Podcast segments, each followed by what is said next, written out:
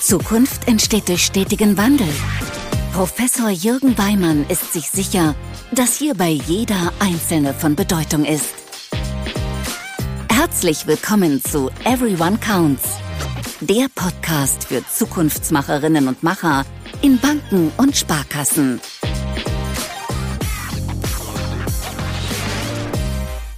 Ja, einen wunderschönen guten Morgen. Ich freue mich sehr, dass du mit mir in die Woche startest und heute möchte ich dich wieder mit mir mitnehmen zu einem Webinar, was ich gehalten habe zum Thema Zukunft Personal. Wie sieht eigentlich eine schlagkräftige Personalabteilung der Zukunft aus? Was ist notwendig, um eben Talente, die bereits bei euch sind, an euch zu binden und neue Talente zu finden? Das Ganze ist entstanden aus einem Thesenpapier, was ich veröffentlicht habe in den letzten Wochen. Das findest du auch in den Show Notes, wenn dich tiefergehend das Thema interessiert, dann lad dir das gerne runter. Und ansonsten freue dich auf ein spannendes Teilnahme an dem Webinar.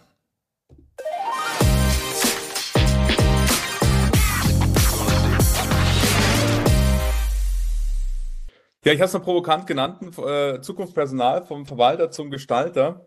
Hm, was mich da so inspiriert hat, ist, dass letzten Endes, äh, wenn ich so an die Personalabteilung denke, äh, und jetzt überblicke ich die letzten 26 Jahre meines Lebens und sozusagen des Finanzmarktes. Da begann nämlich meine Ausbildung zum Bankkaufmann.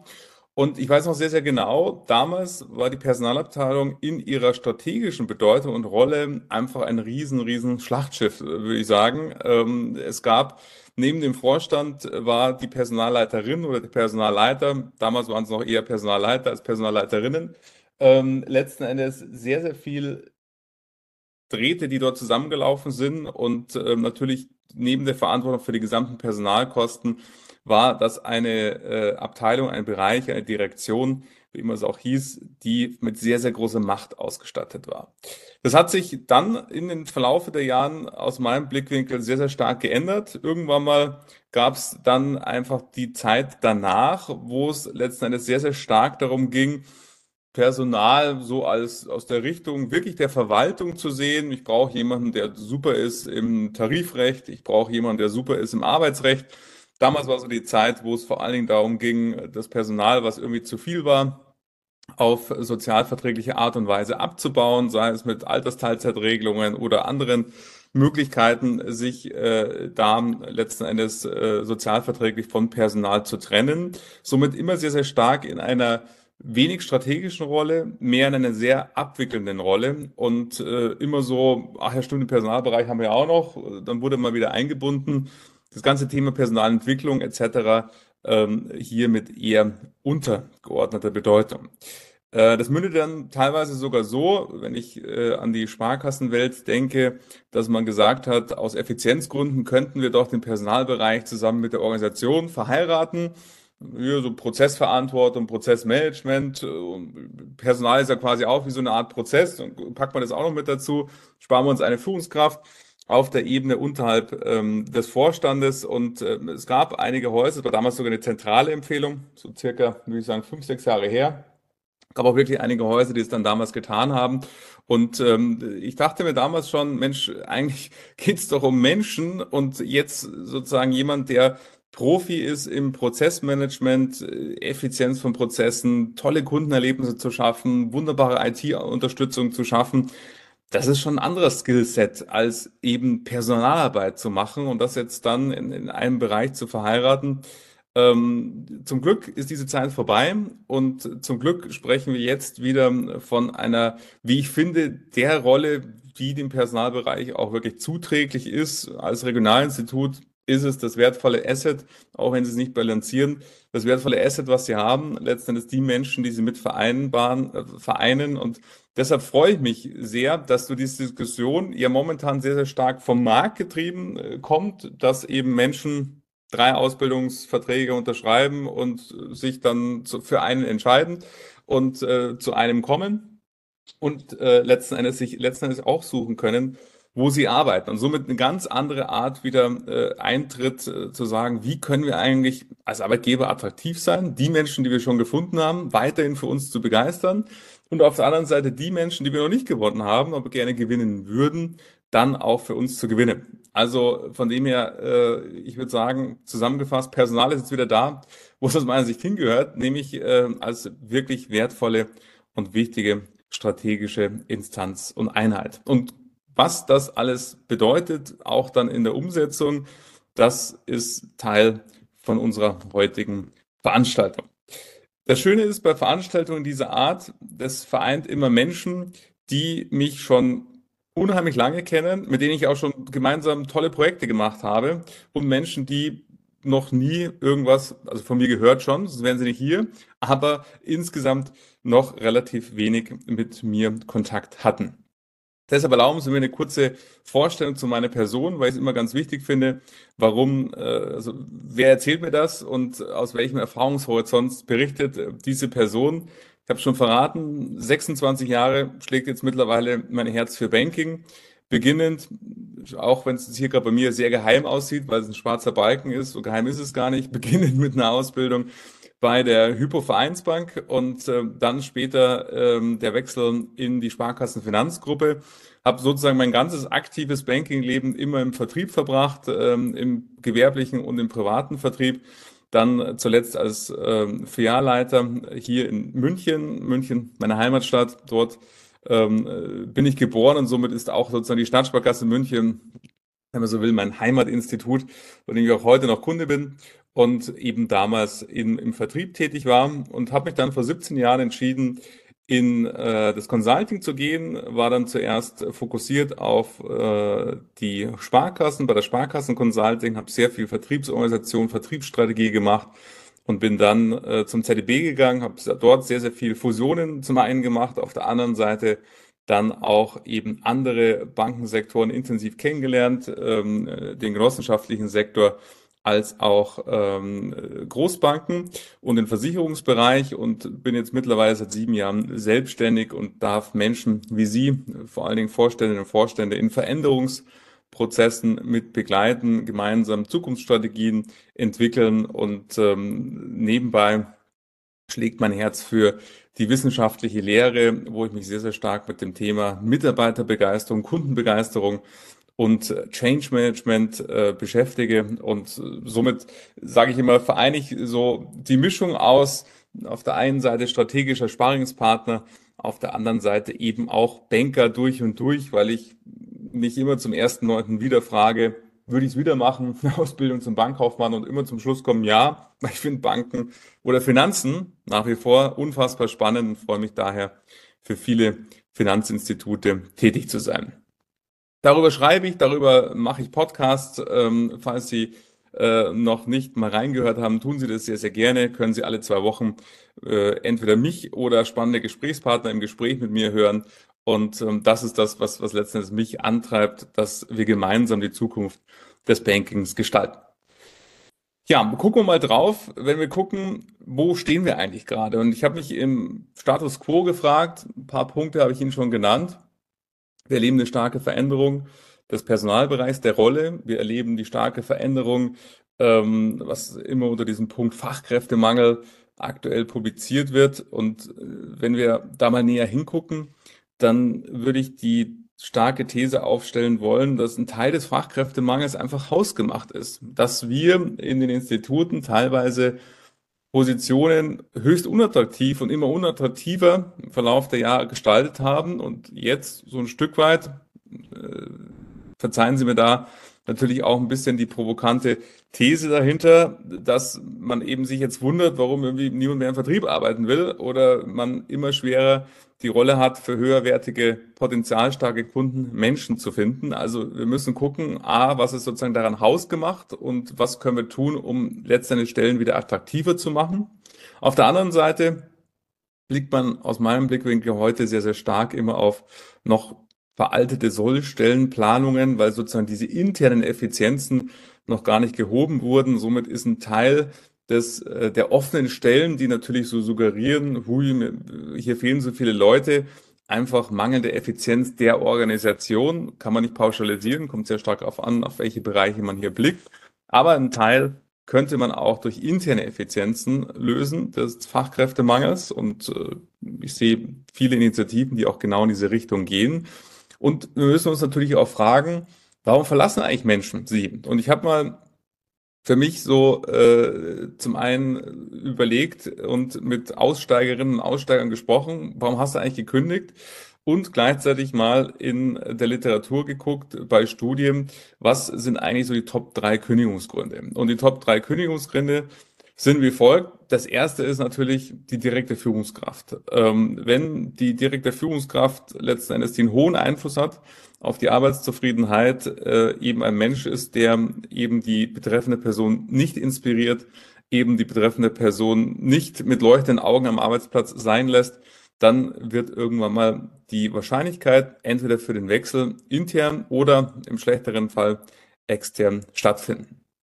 Zweite Kündigungsgrund Nummer zwei ähm, sind organisatorische Widersprüche letzten Endes geht es um Konkurrenz im Betrieb. Also immer die Frage, worüber sprechen wir und was erlebe ich an meinem Arbeitsplatz? Mein Lieblingsdissonanz, ähm, die ich immer wieder leider erlebe, auch im Jahr 2023 noch, ist, wenn wir bei Zukunftsstrategien sehr, sehr stark natürlich über Digitalisierung sprechen, sehr stark über Innovation sprechen, über digitale Kundenberatung sprechen und dann eben Menschen bei Auftaktveranstaltungen, Jahresstarts, Strategieklausuren, die Zukunft, jetzt kommt auch noch KI dazu, sehr, sehr äh, stark beschrieben bekommen, aber heute noch an Arbeitsplätzen sitzen, die zum Beispiel so eine Begegnung und so ein Zusammenkommen, wie wir es jetzt gerade haben, überhaupt nicht möglich machen, weil sie zwar die ganze Zeit von Digitalisierung hören, aber an einem Arbeitsplatz sitzen, der nicht mal eine Webcam hat.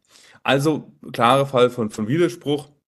So könnten wir sehr, sehr viele weitere Widersprüche liegen. Also ein Hauptwiderspruch ist zum Beispiel auch oftmals im Kompetenzsystem, wo Menschen gesagt bekommen, sie wären Unternehmer vor Ort oder wären Unternehmer im Unternehmen, können aber nicht mal dem Kunden irgendwie drei Euro zurückerstatten und sie somit natürlich schon die Frage stellen, ja, ich weiß nicht, meinen wir das wirklich ernst, was wir so erzählen? Und irgendwann mal, je nachdem, ähm, gibt es dann zwei Facetten dieser Widersprüche. Entweder es führt zu Austritt, wenn die Widersprüche zu viel werden, oder was eigentlich noch viel, viel schlimmer ist als Austritt, Zynismus, dass man einfach die weiteren strategischen Weiterentwicklungen nicht mehr für voll nimmt und sagt, ach komm, das haben sie uns vor fünf Jahren auch schon erzählt ähm, und ist nichts draus geworden. Von dem her, wir machen einfach so weiter wie bisher. Eigentlich noch der viel, viel schlimmere Schluss. Ähm, aber gucken Sie da wirklich als Detektivin oder Detektiv mal drauf, wo sind eigentlich unsere Widersprüche, die wir haben. Und natürlich Kündigungsnummer drei, äh, Unternehmenskultur von vorgestern. Also wenn es den Einschein macht, es ist hier zu formal, zu bürokratisch. Äh, ich habe erst vor wenigen Wochen mit einer Studentin gesprochen, die sich äh, bei einem Finanzinstitut beworben hat und nicht hingegangen ist, wo ich natürlich gesagt habe, wie kann das sein? Warum hast du da dich äh, für jemand anders entschieden? Eine andere Branche, wo sie sagt, ja, du Jürgen, eines Vorstellungsgespräch, das war so strange, da saß irgendwie der Personalleiter, dann saß eine Referentin da, dann saß der Personalratsvorsitzende da, dann saß die Schwerbehindertenbeauftragte da äh, in einem Büro, was eher so aussah, als wenn ich irgendwie in die 80er zurückversetzt worden wäre. Und das ist also eine Art von Ambiente und auch diese 4 zu 1 Konstellation. Nee, da dachte ich mir, um Gottes Willen, da möchte ich nicht arbeiten. Also auch da die Frage eben, wie anziehend attraktiv sind sie noch ähm, und sind sie auch weiterhin? Das hat natürlich viele positive Aspekte, auch Unternehmenskultur, weil eine anziehende Unternehmenskultur führt natürlich dazu, dass sie auch Talente gewinnen können. Somit, wenn wir gucken, äh, erstmal geht es ja darum, was können wir für vorhandene Mitarbeiter tun. Da liegt in diesen drei Punkten schon mal ganz, ganz viel Magie mit drin. Und ich habe mich natürlich gefragt, was können wir jetzt tun? Was sind Lösungsansätze? Und möchte mit Ihnen hier ein paar kurz andiskutieren. Der erste, den ahnen Sie vielleicht schon, wenn wir die Personalarbeit von morgen uns anschauen. Wir sprechen von einer vollkommen anderen Art der Personalarbeit als die, die in Großteilen ähm, der Status quo sind. Muss immer vorsichtig sein. Ich äh, kenne großartige Institute und ähm, unabhängig davon, ob ich mit denen gearbeitet habe oder nicht, die super den Zahn der Zeit erkannt haben und sich bereits seit Jahren damit beschäftigen, um eben hier weitere Schritte zu machen. Somit spreche ich in äh, den Webinaren natürlich immer nur vom Durchschnitt dessen, was ich sehe. Ich kenne viele, die deutlich drüber liegen, leider auch viele, die deutlich drunter liegen. Von dem her, äh, für sie geht's mir nur, einfach ihnen so ein paar Inspirationsgedanken, Blitze zu geben, dass wir gemeinsam A, in die Diskussion kommen können und B, sie für sich mal gucken, Mensch, wo stehen wir eigentlich da? Immer beschreibend, nicht bewertend gemeint, was ich erzähle. Wenn wir uns anschauen und wir eben von der Personalarbeit von eher der Verwaltung sprechen. Also wir haben Menschen, die stark sind im Arbeitsrecht, im Tarifrecht und in der Personalverwaltung. Wie können wir Personal abrechnen und so weiter? Ist jetzt die Gewinnung einfach ein vollkommen anderer Punkt, wie letzten Endes dort ein Personalreferent oder der Personalbereich aufgestellt sein muss. Ähm, wir brauchen Menschen, die eben, und das haben wir leider auch oft in Personalabteilungen manchmal erlebt, dass eben Menschen, die nicht so gut performt haben oder die man in anderen Bereichen vielleicht nicht mehr gebrauchen konnte, dann auch in die Personalabteilung gekommen sind. Auch darüber müssen wir natürlich auch letztendlich ernsthaft und offen kritisch äh, sprechen, zu sagen, haben wir eigentlich die richtigen Leute im Personalbereich, weil jetzt ist einfach eine vollkommen andere Situation, die es braucht um Menschen für ein Institut zu gewinnen, als auch die, die da sind, weiterzuentwickeln. Wir brauchen jetzt Menschen, die wissen, wie könnten denn einfach die Kompetenzen von morgen aussehen? Was heißt das für uns in der Personalentwicklung, in der Weiterentwicklung? Wie gehen wir denn um mit auch möglichen Generationskonflikten, die entstehen, dass wir jetzt am Arbeitsmarkt Menschen äh, akquirieren, die deutlich höhere Gehaltsvorstellungen haben als die bestehenden Menschen, die wir eingruppiert haben in bestimmten Gehaltsbändern und äh, man somit immer dieses, diesen Seiltanz hat zwischen eben äh, bestehenden Menschen und auch neuen Menschen zu gewinnen. Aber auch, wie schauen moderne Beurteilungssysteme aus? Wie schauen moderne Leistungsanreizsysteme aus? Sind die überhaupt noch zeitgemäß Leistungsanreizsysteme, so wie sie viele, viele Institute heute noch haben? Ähm, und all das braucht letzten Endes Menschen, die A, innerhalb des Vorstands eine beratende Rolle spielen, also wo es eben nicht so ist, Vorstand ähm, hat die Rolle der strategischen Verantwortung und die Personalabteilung arbeitet ab, sondern eben auch Menschen, die dem Vorstand auf äh, Augenhöhe begegnen können und letzten Endes beratend tätig sind, dahingehend, welche Kompetenzen brauchen wir, wie können wir die gewinnen, was bedeutet das für unsere Lohnpolitik, was bedeutet das aber auch für unsere Arbeitsprozesse, weil wir dürfen immer nie vergessen, dass das Thema Personal sehr, sehr stark davon abhängig ist, wie bauen wir insgesamt das Institut. Weil denken Sie an den, das Beispiel der Widersprüche. Wenn wir eben Widersprüche im Unternehmen haben, die dazu führen, dass Leute sich nicht ernst genommen fühlen oder das Gefühl haben, irgendwie ist das, was wir strategisch vorhaben, überhaupt nicht im Hier und Jetzt verankert. Da kommt natürlich dem Personalbereich eben auch eine äh, moderative, aber auch inhaltliche Rolle zu, zu sagen, wie müssen wir eigentlich den Rahmen bauen, damit wir die Menschen von heute halten können und eben auch neue Talente gewinnen. Und das setzt einfach ein vollkommen anderes Fähigkeiten-Setting voraus, wie es in vielen Personalbereichen vorhanden ist. Also fragen Sie sich an der Stelle ganz selbstkritisch, haben wir erstmal die richtigen Kompetenzen innerhalb des Personalbereichs, die wir brauchen, um die Zukunft miteinander zu, zu gestalten? Und auf der anderen Seite, welche Rolle möchten wir oder spielt denn aktuell der Personalbereich innerhalb des Vorstands? Wir haben viele Vorstände hier auch im Call, ähm, wo sie auch natürlich für sich selbstkritisch schauen müssen, ist diese Person, die wir aktuell dort in Verantwortung haben, die Person, mit der ich in die Zukunft gehen möchte? Und wenn Sie zum Schluss kommen, dass wir diese Person nicht in die Zukunft gehen möchten, dann kann ich sie nur zur schnellen Handlung hier wirklich ermuntern und ermutigen, weil einfach der Personalbereich eine zentrale Rolle in der Gesamttransformation der Finanzindustrie spielen wird und spielt.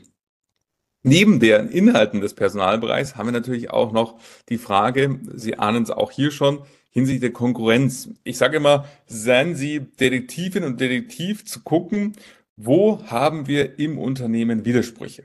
Die Lieblingssuchgebiete hatte ich Ihnen schon genannt. Einmal das Thema, wie gehen wir mit Digitalisierung um, aber eben auch, wie gehen wir damit um, dass eben, äh, wie steuern wir, im, insbesondere im Vertrieb, wie schaut unsere Beurteilungsprozesse aus, Führungsprozesse. Teilweise sind hier bereits unfassbar viele Widersprüche vorhanden, wo Menschen mit Beurteilungssystemen von vor fünf oder zehn Jahren irgendwie beurteilt werden in irgendwelche komischen Schubladen, die Buchstaben haben oder Zahlen haben, einkategorisiert werden, wo Kompetenzen abgefragt werden, die überhaupt gar nicht mehr zeitgemäß sind. Also da gibt's die tollsten Sachen äh, dahingehend. Bitte misten Sie aus und gucken, wo haben wir einmal Widerspruch bezogen, was wir sagen und was unsere Menschen erleben, weil es ja erstmal der erste Schritt, dass ihre Menschen begeistert Teil ihres Instituts sind und begeistert natürlich auch von ihnen sprechen. Mein Lieblingsbeispiel ist da immer, wenn mein Nachbar mich anspricht und sagt, pass mal auf, du, ich habe auf LinkedIn gesehen, ihr sucht Leute, Du arbeitest da. Wie ist denn das so bei euch? Die Frage ist, was erzählen dann Ihre Mitarbeitenden? Erzählen die dann das, was dazu führt, dass die Person sagt, ja, großartig, da will ich auch arbeiten. Da werde ich jetzt gleich mal mich hinsetzen und irgendwie ein schönes Video aufnehmen und das dem Personalverantwortlichen schicken. Oder sie denken, ja, okay, die Anzeige las ich ja ganz cool, aber irgendwie scheint es nicht ganz so zu sein, wie es dort beschrieben wird.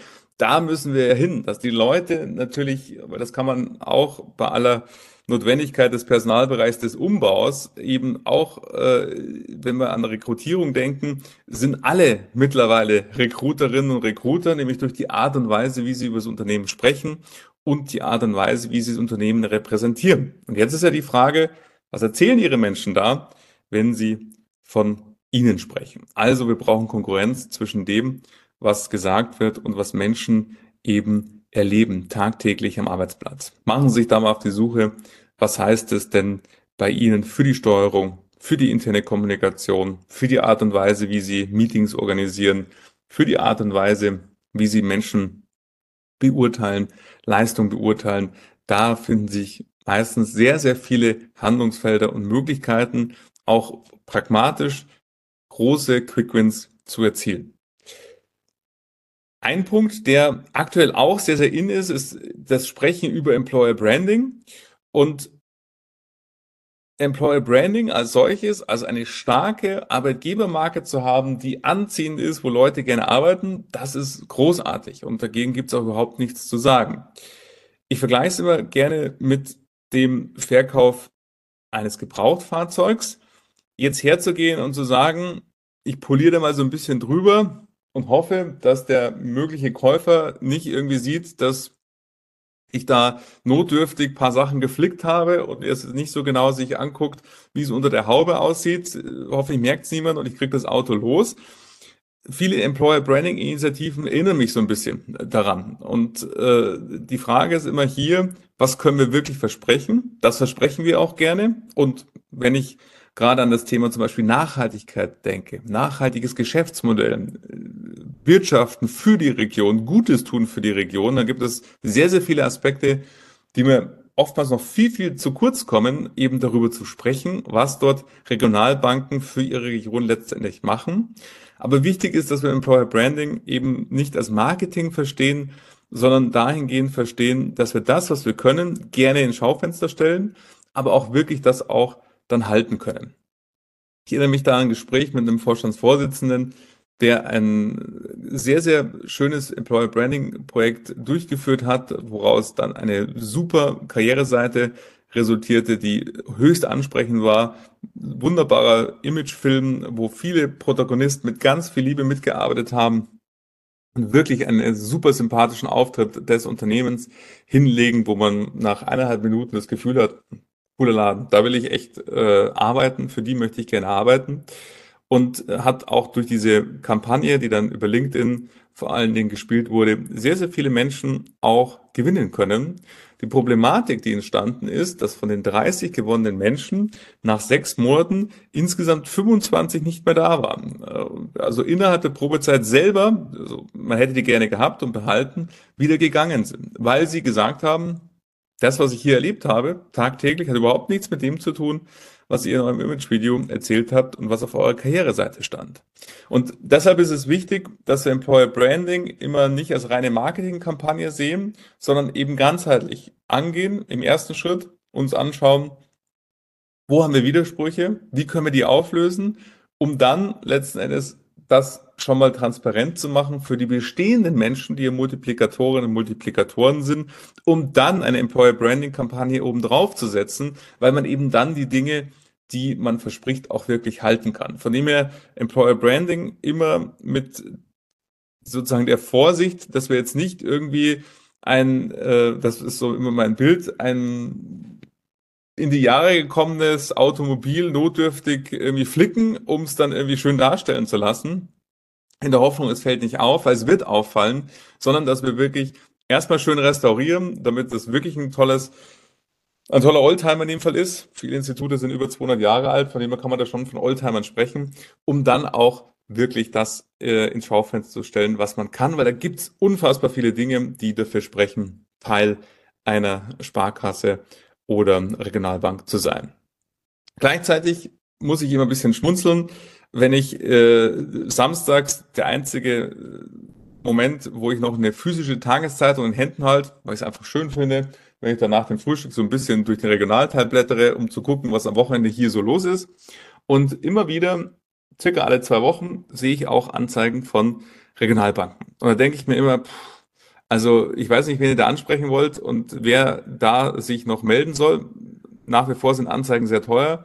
Ähm, und wenn man das vergleicht, äh, bezogen auf LinkedIn-Kampagnen, die irgendwie 1000 Euro, 1500 Euro kosten und dann irgendwie 50 Bewerbungen bringen, dann kann ich nur sagen, Recruiting bitte da, wo auch Ihre Menschen sind. Wenn wir von neuen Talenten sprechen, dann ist die Wahrscheinlichkeit, dass Sie denen begegnen auf LinkedIn relativ hoch. Setzt eben voraus, erstmal natürlich selber präsent zu sein, als Einzelperson, Individuum, weil immer wieder alle Statistiken zeigen, dass die meisten Reichweiten von Menschen entstehen, nicht von Organisationen. Natürlich sollten Sie als Organisation auch dort vertreten sein, aber insbesondere Sie, liebe Vorstellerinnen, Vorstände und Personalverantwortliche, Sie müssen da präsent sein. Und präsent sein heißt für mich nicht nur ein Profil haben und Login-Daten zu haben, sondern die auch aktiv zu nutzen und eben darüber zu sprechen, was Sie alles tun was sie machen und letztendlich auch hier für spannenden Content zu sorgen, der eben auch die Zielgruppe interessiert und dazu führt, dass sie sagen, Mensch, das ist ja irgendwie scheinbar ein innovatives, schönes Unternehmen, mit denen möchte ich mich vielleicht näher beschäftigen, weil hier sind Sie alle gefragt im Recruiting und in der Darstellung als attraktiver Arbeitgeber. Das kann man nicht nur an den Personalbereich delegieren, sondern äh, ich sage immer, wenn ich so auf mein LinkedIn-Feed gucke, gibt es welche, die also natürlich gar nicht vorhanden sind, die sieht man erst gar nicht. Dann gibt es die, die so halbherzig da sind, die haben sich mal angemeldet, aber es passiert über nichts. Maximal teilt man irgendwie von der Karriereseite irgendwie eine Stellenanzeige, ohne das auch noch irgendwie gesondert zu kommentieren, sondern einfach nur ein Link, den irgendwie fünf Leute sehen, weil der Algorithmus das überhaupt gar nicht erst ausspielt, weil es den Beitrag als uninteressant wahrnimmt und andere, die sich wirklich Mühe machen und dann auch ihr Team zum Beispiel zeigen. Erst letzte Woche wieder gesehen, eine Führungskraft, die geschrieben hat, was sie machen, was er gemeinsam mit seinem Team bewegt, Foto von seinem Team, freier Stuhl, wo er gesagt hat, ja, hier könntest du sein, wenn dich das anspricht, was ich hier geschrieben habe, dann würde ich mich freuen, wenn du dich einfach kurz, niedrigschwellig, nicht Bewerbungsprozess, einfach schreiben, einfach bei LinkedIn, lass uns ins Gespräch kommen, lass uns einen virtuellen Espresso trinken, äh, ob es passen könnte, hier ins Team zu kommen. Also wir müssen uns von alten äh, Bewerbungs- und Rekrutierungsprozessen auch da lösen, je niedrigschwelliger, desto besser und je informativer, desto besser, um einfach mit den Menschen in Kontakt zu kommen. Und natürlich ist ja die Frage, wenn das Potenzial, was wir da haben, wie viel nutzen wir da äh, bereits von den Mitarbeitenden? Und meine These wäre hier, dass es da noch viel, viel Luft nach oben gibt an mehr Potenzial, das zu nutzen. Also zu gucken, ich habe mal hier den Vergleich mitgebracht, ähm, was sind denn eigentlich die Kompetenzen für morgen? Was brauchen wir denn da? Haben wir Menschen, die sich zum Beispiel gerade mit KI beschäftigen? Und was macht das mit uns auf der Kundenseite? Wo kannst du uns unterstützen? Im Service Center, in den Callcentern oder auf der Internetseite? Wie können wir es auch intern nutzen? Haben wir Menschen, die sich darum kümmern, beziehungsweise gemeinsam mit den Verbänden dafür sorgen, dass sich darum gekümmert wird? Beziehungsweise, wie sieht's denn aus mit Soft Skills und Hard Skills? Das sind meistens die ähm, Institute sehr, sehr stark, dass wir die Menschen fachlich super ausbilden. Aber haben wir denn Menschen, die wissen, wie können wir denn Meetings agiler strukturieren? Wie können wir Projekte agiler organisieren? Oder haben wir immer noch ein sehr, sehr starres Projektmanagement beispielsweise? Also haben wir den Überblick darüber, was brauchen wir eigentlich morgen? Und was können wir jetzt da investieren, um das morgen möglich zu machen? Und das Schöne ist ja bei der aktuellen Zinssituation, haben wir, oder zumindest die meisten Institute, ja die Möglichkeit, auch wieder mit starken Betriebsergebnissen dazustehen und somit auch die Möglichkeit zu haben, jetzt wirklich in die Zukunft zu investieren.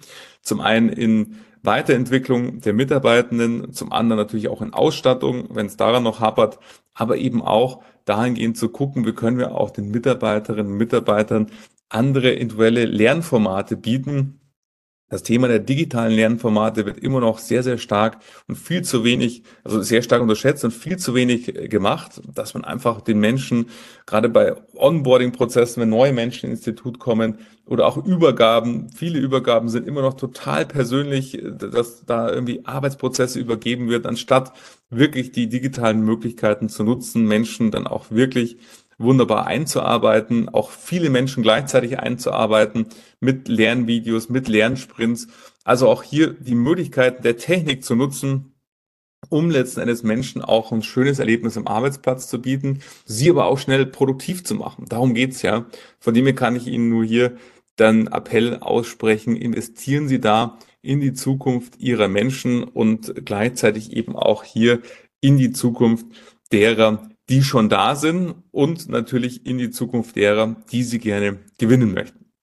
Und mit diesen Aspekten, die ich jetzt hier mal in die Runde geworfen habe, möchte ich es erstmal belassen und freue mich jetzt mit Ihnen gemeinsam in die Diskussion einzusteigen und in den Austausch, was Sie bewegt, was Ihre Erfahrungen sind, um eben auch hier miteinander ins Gespräch zu kommen.